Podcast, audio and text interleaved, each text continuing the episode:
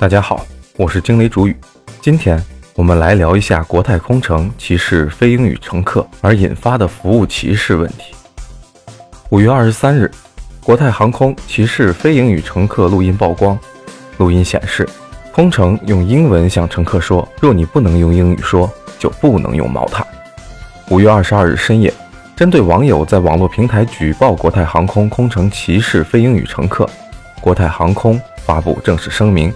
已知悉有关旅客在国泰航班 CX 九八七上的不愉快经历，对此深表歉意。目前已经在联系相关旅客进一步了解情况，并会进行严肃的调查和处理。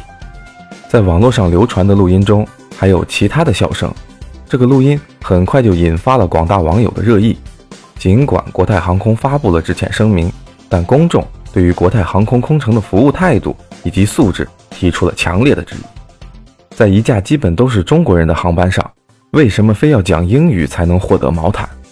空乘们将服务分为了三六九等，既是对非英语乘客的傲慢无礼，也是潜意识的将语言分高下，带着偏见看低了中国同胞的行为。因为不会说英语而被歧视，背后是空乘们对英语的崇拜。这崇拜因何而来？过去人们常常带着刻板印象。认为只要是带洋的事物就更先进，素质更高，出于仰慕的心理，而对这些人和事付出了超出一般的尊重。随着经济的发展，人们的文化素质在上升，一些人却依旧看不到这些变化，依然带着傲慢与偏见的思想。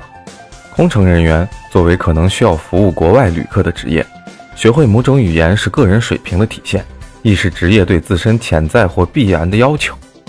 但这个标准并不适用于乘客，更何况这趟航班本就是从中国的某地再飞向中国的某地。说起遭遇服务人员差异化对待的情况，许多人也分享了自己的经历，诸如买衣服的时候，店员通过看自己的穿着再选择服务与否或服务态度的好坏；国泰的空乘提前为付出的服务进行估价分类，是自视甚高带来的傲慢。是观念的落后导致的偏见。这场闹剧在公关的风波里，涉事方应该给公众交出的是更端正的态度，而不是所谓的严肃调查，给自己的公关争取更多的时间。我个人认为，盲目的崇洋媚外才是素质低下的表现。